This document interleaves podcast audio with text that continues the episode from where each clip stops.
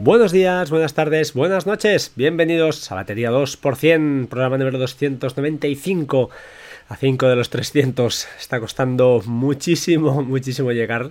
A ver si, si es posible este verano, espero que sí, espero poder, poder tener cosas que contaros y tiempo, sobre todo tiempo.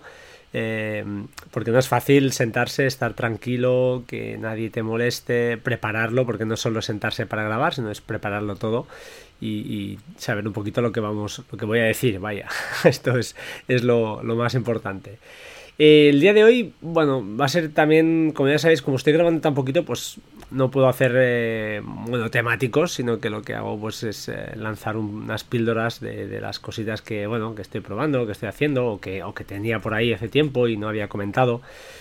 Eh, al final tampoco es nada del otro mundo, no, no estoy inventando la rueda, pero bueno, me apetece comentarlo porque a veces siempre hay gente que no, que no sabe o no, lo conoce lo que tú das por obvio, que, que oye, esto hace tres años que funciona.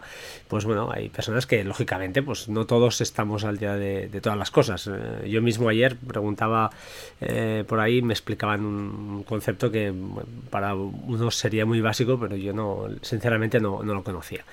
En fin, Uh, hoy, ¿de qué os voy a hablar? Os voy a hablar de Dockers, esta maravillosa herramienta, entre comillas, maravillosa.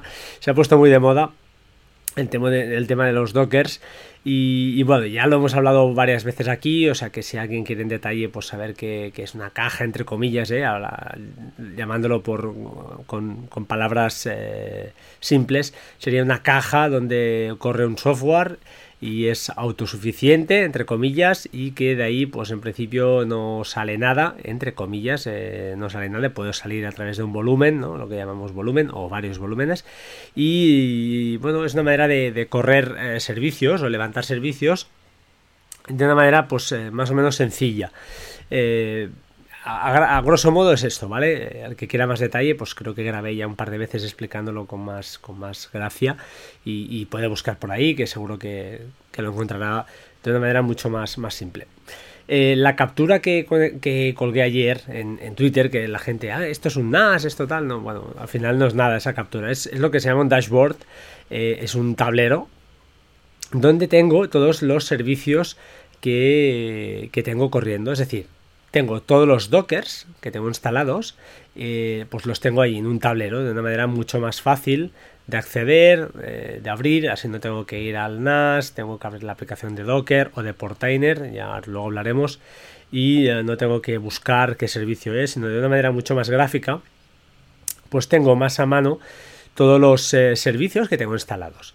la idea de hoy es hacer un repasillo así muy por encima para que veáis Uh, algunas de las cosas que tengo. Eh, que las tenga no quiere decir que las use, ¿de acuerdo? Muchas cosas que utilizo, que, bueno, que utilizo no, que, que tengo instaladas, eh, a menudo son, pues eso, a modo de eh, probatura, de probar, de, oye, mira, me apetece pues instalarlo, ver cómo funciona, ver cómo está hecho y luego pues oye, o ahí se queda o a veces desinstalo, a veces lo dejo, mm, depende cómo me vaya el día. Tengo bastantes uh, dockers, diría que tengo más de 50 en el NAS. Eh, corriendo activamente, lógicamente no los tengo todos porque consumen RAM y en principio, pues bueno, aunque voy bien de RAM, pero tampoco es eh, cuestión de tenerlo todo ahí funcionando si no es eh, necesario. igual a lo mejor ahora tengo en activos, no sé, igual hay una, veintena, que tampoco los necesito, también si tengo que ser honesto conmigo mismo, no, no, los utilizo. Pero bueno, ahí están. Y ayer en un rato, como tengo, ahora mismo estoy un poco solo en casa y he aprovechado, pues ayer por la mañana acabé de preparar, o antes de ayer, el dashboard y dejarlo pues un poquito presentable porque tampoco estaba tan chulo como lo, lo colgué y lo dejé listo.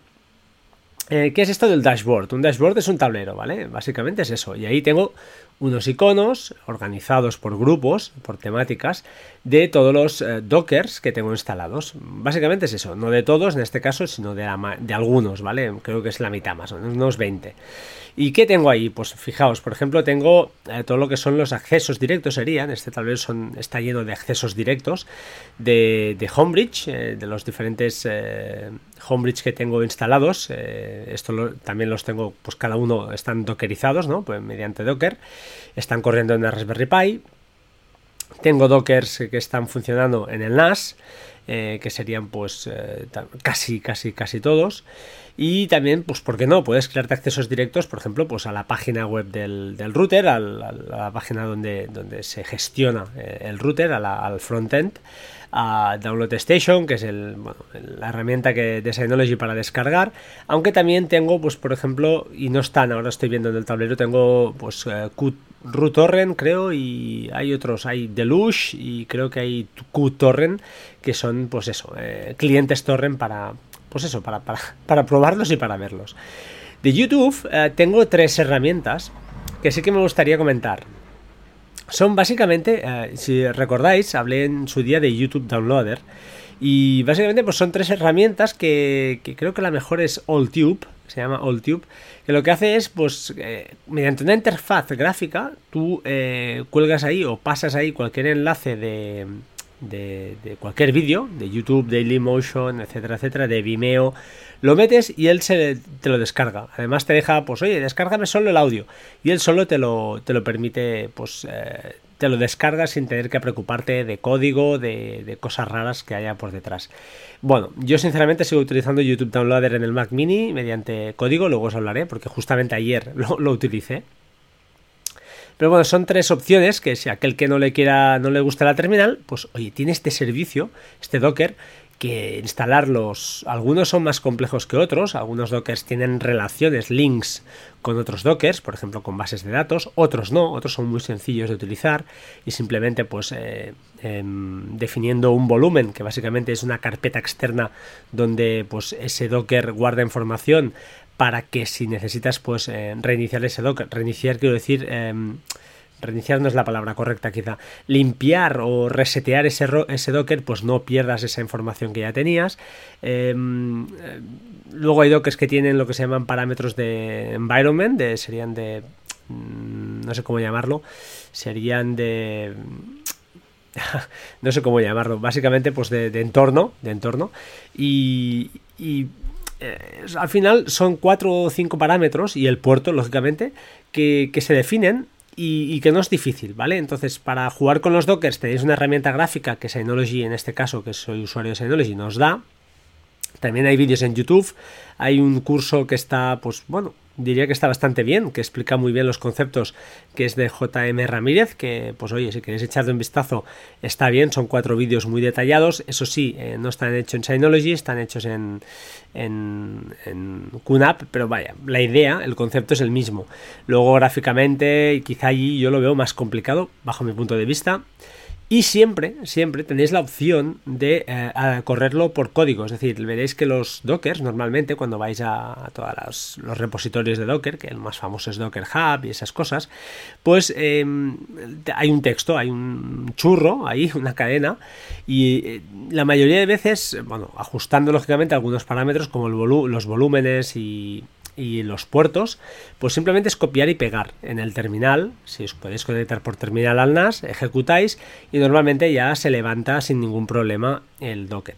También hay una cosa que se llama Docker Compose, que básicamente es un fichero de texto donde ahí pues, se pueden configurar varias cosas y se pueden, por ejemplo, pues eh, crear, em, levantar varios Dockers a la vez. Eh, lo estoy diciendo de una manera muy burda, pero quedaos con la idea. Básicamente es como un fichero de configuración donde tú dirías, mira, oye, me creas este, este Docker eh, con estos parámetros y luego además este otro que enlazará con el primero y le, pues eso, con estos otros parámetros y con este entorno. Mm, un poquito todo todo explicado en fichero de texto, con lógicamente con una, siguiendo una sintaxis, y cuando ejecutas eso, pues un pum, se levanta, ¿vale? Se levanta el solito y en principio, en principio debería funcionar.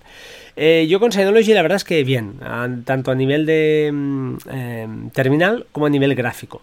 Ah, como os he dicho, a nivel gráfico, Docker eh, es la herramienta, la aplicación que tiene Synology propia para, pues, mediante un entorno gráfico más o menos eh, agradable, pues poder crear y gestionar tus Dockers. También hay una herramienta muy famosa que se llama Portainer, que para mí es la mejor, que te permite pues hacer básicamente lo mismo y alguna cosita más con todos los dockers que tienes corriendo. Eh, por ejemplo, eh, y ahora voy a, fijaos, eh, puedes instalar un Docker de Portainer, que por sí es un Docker, y en tu Synology, y desde ahí pues gestionar los mismos Dockers que tienes instalados, ¿vale? Es decir, dos herramientas para gestionar lo mismo. Yo lo tengo así, por ejemplo. ¿Por qué? Porque Portainer, pues oye, me gusta más, me he acostumbrado más a la interfaz gráfica y me es más fácil. Pero vaya, es lo mismo, ¿de acuerdo? No os asustéis, son varias maneras de, hacer un poquito la, misma cosa. Siguiendo con los dockers que tengo, tengo algunos destinados a ficheros. Eh, tengo varios. Hay desde OnCloud, que es un clásico, que es para mí la mejor herramienta. Mm, creo que fue David, eh, desde aquí David Rodríguez, eh, gracias, tío, siempre estamos, ahora no hablamos tanto, pero la verdad es que con él pues hemos intercambiado muchas, muchas cosas. Y OnCloud, justamente, OnCloud, perdón, es decir, tu propia nube, es una de las herramientas que, la verdad está muy bien. Además, la aplicación para iOS está súper bien y para Android también. Me consta que está, está muy currada. Es un fork, entre comillas, de Nextcloud. De hecho, bueno, son, hay una historia de ahí que gente de Nextcloud se fue, o al revés, diría, no, no estoy seguro. Creo que sí, creo que fue al revés. Gente de OnCloud que se fue, creó Nextcloud. Nextcloud quizá todavía es más libre, entre comillas, no lo sé. No, no estoy un poco ahora, eh, me pilláis aquí, no, no lo tengo claro. Pero vaya, al final es un poquito lo mismo. Es una nube donde puedes instalar pues eh, varios servicios. Para mí la parte de ficheros es la que utilizo, sencilla, gráficamente más que correcta y la verdad es que un servicio que ese sí que es de obligado, de obligado cumplimiento, diría yo. ¿eh? También tengo pues otros servicios parecidos que se llaman Cloud CMD, eh, CMD, Cloud CMD, Droppy, File Browser, bueno, hay varios.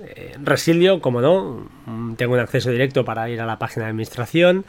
Deciros que algún día de Resilio igual tendré que explicar, porque en el NAS pues ya lo tengo bajo protocolo HTTPS y no es una manera, no es fácil, o al menos a mí no me pareció fácil eh, la manera de, implementarlo. Y otra herramienta que se llama Pound, Pound and Drop, Pound Drop, perdón, perdón que tiene su qué, ¿vale? Eh, os la dejaré en las notas del programa, echadle un vistazo, si acaso un día pues podemos hablar de, ella. Eh, me parece una herramienta curiosa, yo no sé exactamente, realmente puedes forzar a que una persona eh, baje un fichero, pero en realidad le baje otro. No sé qué utilidad realmente puede tener, no sé si maliciosa o, a nivel de broma, no acabo de verlo, pero me pareció curioso como, como herramienta. Más cositas, multimedia, pues tengo Plex, como no, Tautuli, como no, y Laichi o Liche, no sé cómo se llama, que básicamente es un gestor de fotos. Eh, no me preguntéis, no lo he, probado así por encima, pero básicamente pues es eso, es una biblioteca de fotos. otros que tengo, pues Draw.io, que es una herramienta que ya dije en su día que utilizaba muchísimo en el trabajo para crear esquemas, o diagramas, más bien, diagramas, es gratuita y lo más chulo es que tiene su propio Docker. Lo que ese Docker consume bastante memoria. Eso sí que lo tengo en la, retina, que el otro ya lo vi, y chupa bastante, bastante RAM. Pero oye, me apetecía tenerlo yo mismo, al igual que Hastebin. Hastebin es, uh, pues, es un. ¿cómo, se, ¿Cómo sería? Es una herramienta, básicamente, que lo que hace es le pegas cualquier texto o cualquier código eh, se utiliza mucho pues eso para pegar código y te genera un enlace y este enlace pues en vez de pegar toda la parrafada ahí del código en cualquier foro cualquier eh, sitio donde estés preguntando pues enlazas solo pues eso ese enlace y, funciona este servicio eh, funciona de forma gratuita, es decir, yo lo tengo instalado aquí, pero fue más por curiosidad que por otra cosa. Y otra herramienta muy chula, esta sí, que es muy chula, se llama Grafana. Grafana eh, es una herramienta que utilizan bastantes desarrolladores, es una herramienta de software libre, que lo que te permite es mostrar diagramas eh, temporales, eh, diagramas de fuentes de datos, sobre todo temporales crea gráficos muy chulos, colgué algunos en Twitter hace unas semanas, pues de Raspberry Pi, te sale el consumo, te sale, bueno, hay un montón de cosas. Y lo que es Grafana al final es como un, un gestor o, un conector, eh, un, un frontend, lo que se llama una user interface, es decir, el usuario eh, lo que ve en pantalla, una interpretación gráfica de datos que tienes pues, en cualquier fuente de datos, desde SQL Server a MySQL, a Prometheus, a InfluxDB, hay varios tipos de, base de datos que guardan pues, eh, datos de una forma un poco pues, eh, diferente a lo habitual, que sería, pues, por ejemplo, MySQL, ¿no? una base de datos, una tabla. Esto a veces, pues bueno, hay, hay bases de datos que se utilizan de una forma diferente porque justamente están especializadas en guardar datos de forma temporal. Por ejemplo, PI también, que yo conozca al menos, se llama eh, PI, PI, y, otro tipo de, herramientas. Grafana básicamente lo que hace es visualmente, te muestra unas gráficas muy muy chulas y aunque no es fácil a veces de, dibujar, o sea, puedes crearte tus propios tableros, hay muchos que ya están hechos, que es lo mejor. Irte a la web de Grafana, buscar, oye, un gráfico de Plex y te muestra ahí. Luego, hacerlo funcional es otra cosa, ¿eh? porque no es tan fácil. Hay que jugar con ese tablero que te has descargado, con la base de datos, y esa base de datos tiene que estar captando datos, con lo cual eso implica eh, no solo el Docker de Grafana, sino un Docker para InfluxDB, por ejemplo, un Docker para Prometheus, un Docker para lo que sea, ese, otro Docker que irá eh, recuperando esos datos. Al final esto es, mm, ya os digo, es a modo eh, jugar, a modo jugar, a modo probar cosas y, ver que funcionan, ¿vale? lo importante de aquí es que veáis eh, que, un NAS sirve para muchas cosas, ¿vale? Sirve para muchas, muchas cosas. En entorno, en tema de web, tengo, por ejemplo, Ghost, que es el gestor de CMS, el, la web, básicamente, que tengo corriendo de batería 2%. Eh, Wallaback, que bueno, es un servicio que me recomendó en su día Ángel, no lo uso, pero bueno, oye, me hace gracia tenerlo ahí corriendo. Google, Google es una pasada, la verdad, porque esto es muy chulo, esto sí que lo utilizo bastante, y es para realizar búsquedas en Google, pero sin toda la publicidad y, todo el traqueo que implica el utilizar Google. Eh, eh, en sí, ¿no? En Google per se. Eh, está bastante bien, la verdad. Echale un ojo. Os lo dejo también en las notas del programa y funciona más que bien. Y Jourls, eh, es una manera de crear enlaces eh, con, eh, de tus ficheros, de lo que quieras, enlaces cortos, pero con tu propio dominio. Mira, me dio por ahí y la verdad es que me parece, me parece curioso. Charlie, otro servicio que creo que recomendó Ángel de YouGeek, que es otro Docker que tengo por aquí, que lo que hace es, eh, a ver si me acuerdo, Charlie, sí, es como un Delicious, es decir, es una manera de almacenar tus eh, enlaces, tus favoritos, eh, tenerlos todos aquí, pues bien guardaditos y para poder filtrar y hacer cositas. Sinceramente, lo uso cero y nada, ¿vale? Muy poco. En cuanto a seguridad, pues fijaos, Bitwarden, como no, ya expliqué en su día, que no lo estoy usando a favor de, de Safe in Cloud. PA Hall eh, es un acceso directo a la Raspberry mm, para controlar mi, mi PI Hall como va. AdGuard, que tengo corriendo en el NAS, es lo mismo que PI Hall, pero bueno, es un entorno más gráfico y bueno, quizá más chulo, ya lo conté también en su día. Y finalmente, pues un grupo que se llama Portainer, que tengo, fijaos, tres Portainers instalados, uno en la Raspberry 3, eh, otro en la Raspberry 4 y otro en el NAS. Eh, al final, a ver, hay mucha paja por aquí, hay mucha cosa que no utilizo y sinceramente el día que me canse pues eh, lo quitaré. Pero sí que hay cosas eh, que están interesantes. La idea es eso, tener un acceso directo a todos esos servicios que, pues bueno, que, puedo utilizar o que puedo tener muy a mano. Por ejemplo, eh, los portainers los utilizo muchísimo. Eh, todo lo que es el, router, la configuración del router acceso accedo bastante. Synology, como no, lo que es al NAS. Homebridge también muchísimo. Y todas esas cosas que, bueno, que va bien tenerlas a mano y no ir cada vez haciendo mil pasos para llegar a, esa, página. El servicio en sí, el dashboard, que se llama justamente se llama dashboard, em, no, Dash Machine se llama, Dash Machine, también funciona en un Docker, ¿vale? Que lo sepáis, es decir, es un propio Docker que el que me gestiona eh, gráficamente los eh, accesos directos a los otros Dockers. Es un poco lioso quizá, pero cuando lo ves es más fácil de ver que realmente de explicar. Ah, para acabar el, un poquito el episodio de hoy, porque me estoy alargando muchísimo, eh, comentaros que me gustaría comentar que, eh, para mí, para mí personalmente, lo más jugoso de tener un NAS y de tener estos servicios corriendo eh, que te dan la oportunidad de, ver cosas, de aprender cosas, de pelearte, de perder tiempo y, oye, disfrutar un poco la tecnología que tenemos en casa, que no todo es comprar y, probar y gastar y volver a comprar, porque ya ha salido el iPhone nuevo y hay que volverla a comprar, sino que más allá de todo esto, creo que lo importante es eh, pues aprender un poquito, ¿no? Yo que soy usuario medio, me considero usuario, medio, pues eh, cuando oyes a gente que domina tanto, pues oye, mira, están en otro nivel, son gente que se dedican a esto, yo no, y para mí esto es un hobby que dedico, pues a veces puedo dedicar mucho tiempo y a veces cero. Eh, lo bueno de todo esto es, repito, es poder jugar, poder mm, aprender, pelearte con las cosas y cuando salen, la verdad es que la la satisfacción personal es muy, muy grande. Porque además, como te has peleado tanto, pues al final te queda esa, esa huella que no se te va a ir nunca y sabes, no sabrás igual configurarlo desde cero, por eso es importante documentar las cosas. Yo al menos con mi memoria de pez eh, es imposible.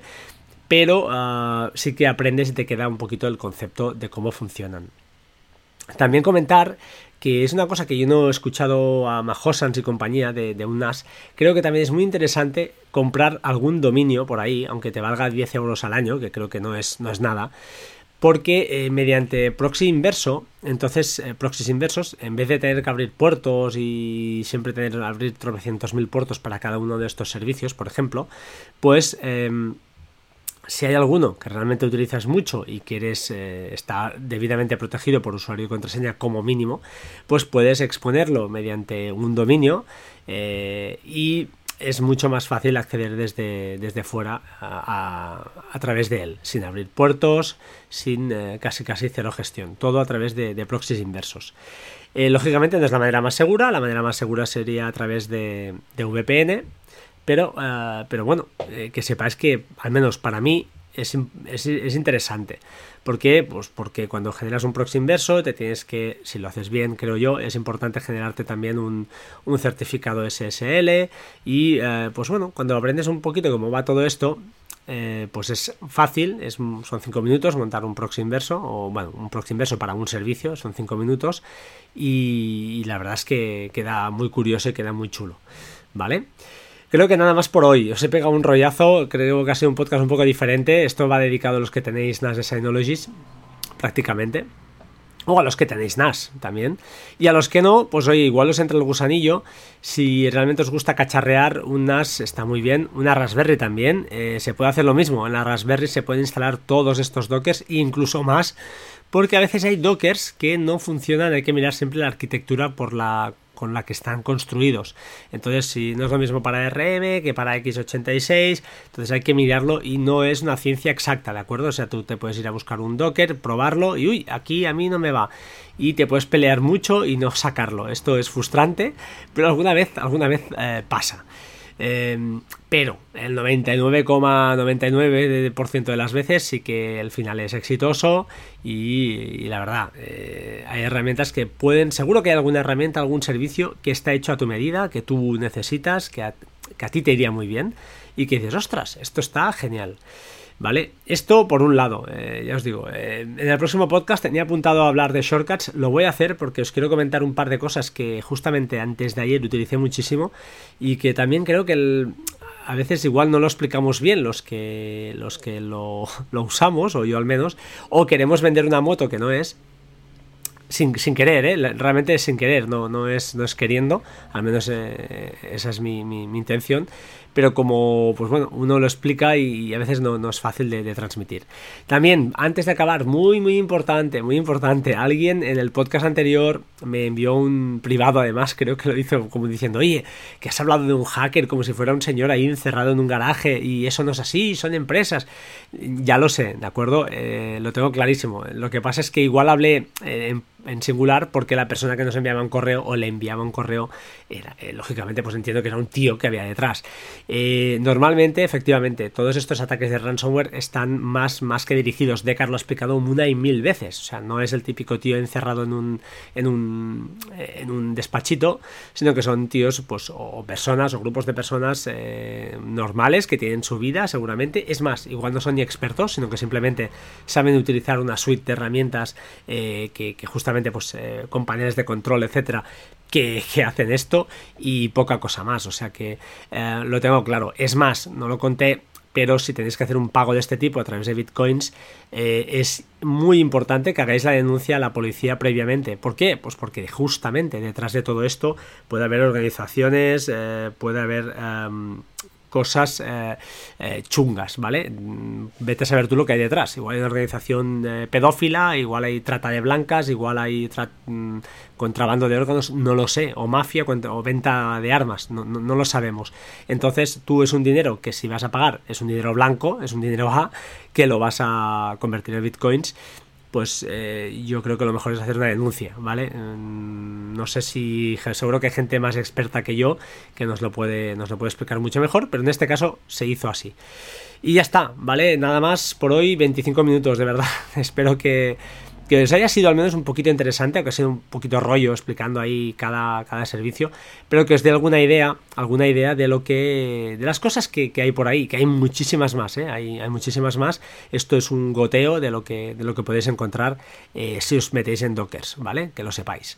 Eh, es más, hay Dockers de, de, Ubuntu directamente. Tú puedes instalarte un Docker que sea, pues justamente un Linux, ¿vale? Y entonces ahí tienes tu terminal y puedes, ¿por qué no?, instalar cosas. Que otro día, pues, ¿por qué no?, os explicaré cómo eh, pues, descargar torrents a través de un bot que está, que está corriendo en Telegram, pero que eh, pues ese, ese torrent eh, lo puedes em, lanzar desde, o sea, lo empiezas a descargar mediante, pues eso, mediante un, un Docker que tengo instalado que vincula, pues, eh, un, pequeño servicio en Python con, con un bot de Telegram. Ya, ya lo veréis. No lo he inventado yo, lo, encontré por ahí, me lo han pedido un par de personas y la verdad lo, he pasado.